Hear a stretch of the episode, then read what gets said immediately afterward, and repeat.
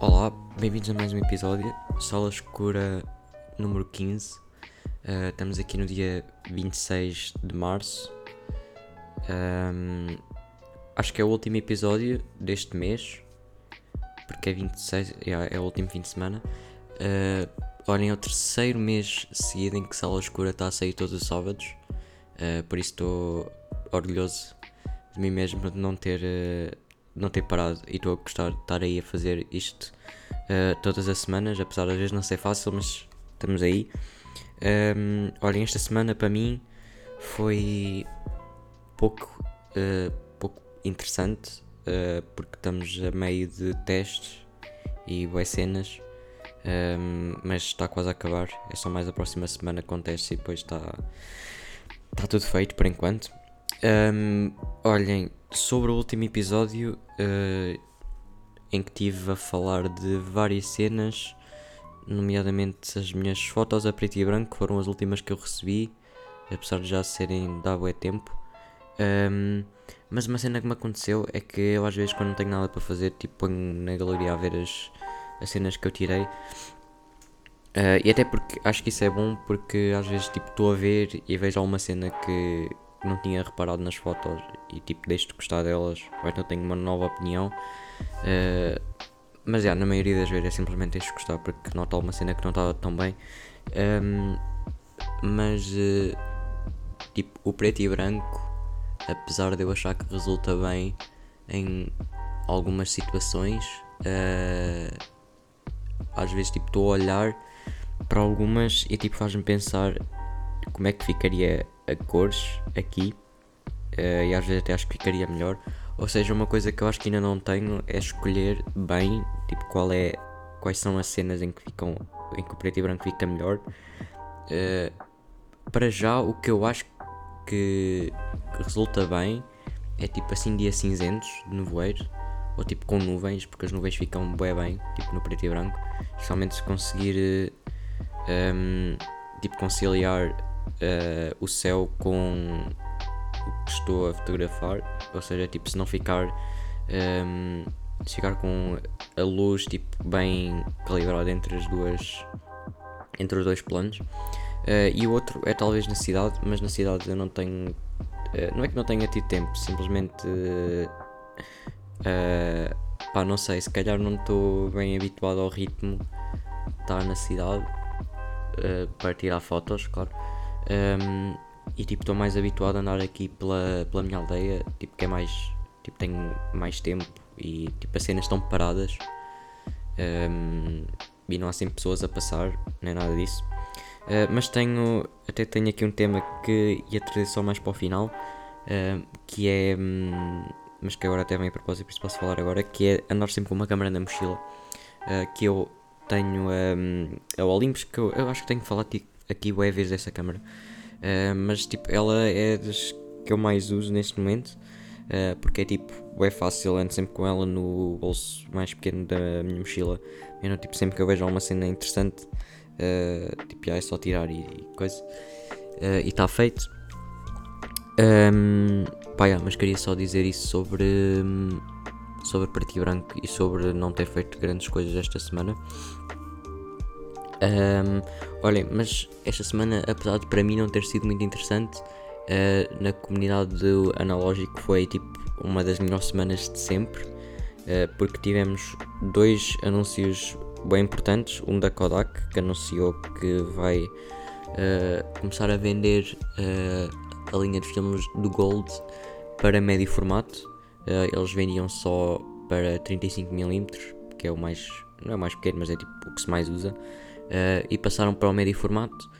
Um, e estou com boa vontade de experimentar, se bem que eu acho que só sai tipo para o mês que vem, uh, mas estou com boa vontade de comprar tipo um, logo um pack de 5 e tipo experimentar na, uh, na minha câmera, na Yashica Flex, que é aquela mais antiga que eu comprei mais recentemente, de médio formato, que tem, que tem mais resolução. Eu já falei aqui sobre médio formato, não sei se muito especificamente, mas eu vou apontar aqui. Uh, no próximo episódio é de fazer aí. No próximo ou num dos próximos é de explicar aí como é que o médio formato funciona. É mais ou menos a mesma coisa, mas tipo, posso ver só uh, ir pesquisar um bocado e estar aí a contar, mas para agora não. Uh, porque tenho cenas já para falar. Um, então, mas já anunciaram o Kodak Gold e o Cine Steel anunciou outro, um novo filme também, completamente novo, de raiz. Ele já tem duas linhas de filmes, o 800T e o. Qual é que é o outro? 50D. Eu só usei o 800, que até tenho no Instagram. Acho que três fotos. Já, foi no verão. Três fotos. Que, pá, até gostei. É, é tipo, é para a noite e tem este. Eu já falei aqui das. Uh, destas cenas um, a vermelho que aparecem nas luzes. Uh, porque isto é basicamente como este filme e os filmes da Cine Steel são uh, filmes feitos para cinema ou seja, tipo para um, motion picture, ou seja, tipo para gravar filmes, uh, cenas em movimento. Uh, só que eles basicamente transformam isso e, e põem em, em 35mm para stills, ou seja, tipo para fotos paradas. Um, e esses filmes têm uma característica que é. Um, têm tipo uma camada que é anti-halation, que é tipo, basicamente eles removem essa camada e deixa que a luz atravesse uh, a película do filme, bata na parte de trás da câmera e volte para o filme outra vez. Uh, e isso faz tipo uh, um efeito à volta de, de vermelho. Vocês, se forem ver ao meu Instagram as fotos de uma estação de comboios, vocês veem, tipo, é bem característico deles. Uh, mas já, só experimentei este, não experimentei o outro 50D. Uh, eh, mas uh, já eu quero experimentar este também, o uh, 400D, que é o que eles lançaram novo agora.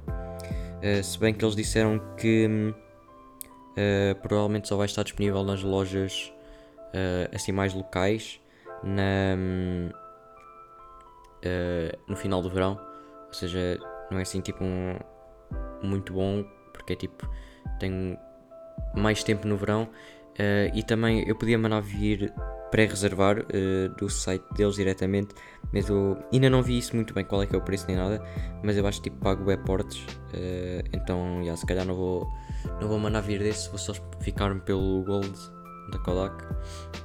Um, yeah, é isso, foi, foi uma semana bem incrível para quem gosta de analógico, porque vamos ter mais uh, opções de escolha. Um, também houve uh, um anúncio no exato mesmo dia, ou seja, foram três anúncios no mesmo dia de três marcas diferentes, uh, que é uma marca japonesa, só que eu não prestei muita atenção a esse e peço desculpa uh, porque devia estar a, a, falar aqui porque falei dos outros dois, mas tipo é, é mais um mais um filme para nós escolhermos e para gastar dinheiro, mas pá, curti Uh, isto quer dizer que as marcas estão interessadas em tipo continuarem e estão a ver cá tipo, cada vez mais procura no analógico uh, em pessoas cada vez mais jovens também que estão a, a, descobrir ou pessoas mais velhas que estão a voltar ao analógico. Uh, então já, yeah, ainda bem que as marcas estão a ver isso e estão focadas em fazer novas cenas. isso claro que é bom para nós. Um, agora passando aqui para outro tema que é, hum, como eu já tinha dito aí há bocado, esta semana não fiz grande coisa em termos de tirar fotos porque não gosto deste tempo, basicamente, está tipo sempre bem cinzento um, e a luz nunca está bacana. Uh, então, já, yeah, tipo, o que, eu, o que é mais bacana sobre este tempo e mais interessante, talvez será tipo nevoeiro, só que nem isso tem havido muito, pelo menos que eu, não tenho, que eu tenha notado. Um, então, já, tipo, estou aí meio à espera que venha tempo melhor. Uh, agora começou a primavera e estou aqui a ver e amanhã supostamente vai estar sol, por isso é bacana. Um, então, já, amanhã. Amanhã muda a hora? Ou é hoje? Não sei. Mas vamos aí, vamos aí roubar uma hora. Uh, quando é muito fixe, especialmente ao fim de semana.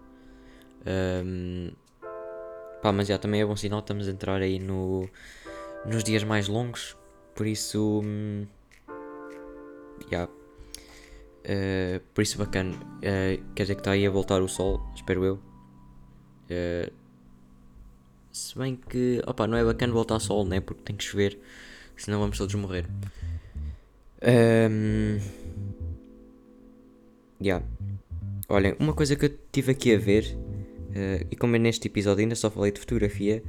É uma cena que eu nunca falei aqui no podcast que é, eu curto Fórmula 1, uh, que é tipo, para quem não sabe, são tipo carros a andar em círculos basicamente. Um, e este fim de semana é o Grande Prémio da Arábia Saudita, que só o sítio em si é um bocado bizarro, porque tipo, Fórmula 1 é uma cena tipo da Europa e do Ocidente, e tipo, os gajos, como há empresas de tipo de petróleo e assim, tipo, eles vão para lá fazer esses grandes, grandes prémios. Tipo, tem em Bahrein, tem em Qatar, eh, Arábia Saudita e Abu Dhabi. Acho que são esses assim os mais, os mais bizarros de ter. Assim, tipo, em países que têm tipo, problemas de direitos humanos, não por serem pobres, mas por serem uh, liderados por pessoas uh, yeah, tipo tiranos, basicamente. Um, então na Arábia Saudita, tipo, eles acho que eles têm lá tipo, meio uma guerra, não sei muito bem com quem. Um, e ontem, a meio de um treino livre, uh, na sexta-feira, yeah, sexta-feira ontem, uh, eu não estava a ver, mas eu vi no Twitter, basicamente tipo, um, míssil, um míssil atingiu uma um, plataforma de petróleo, tipo, é perto do circuito, então dava para ver tipo, é bem o incêndio. Uh, e então ontem teve tipo, ganda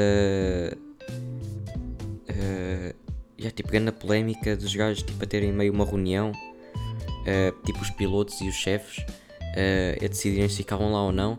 Só que tipo os chefes queriam ficar, só que os pilotos estavam bem tipo, yeah, tipo, não, não vamos ficar aqui porque yeah, tipo, é perigoso.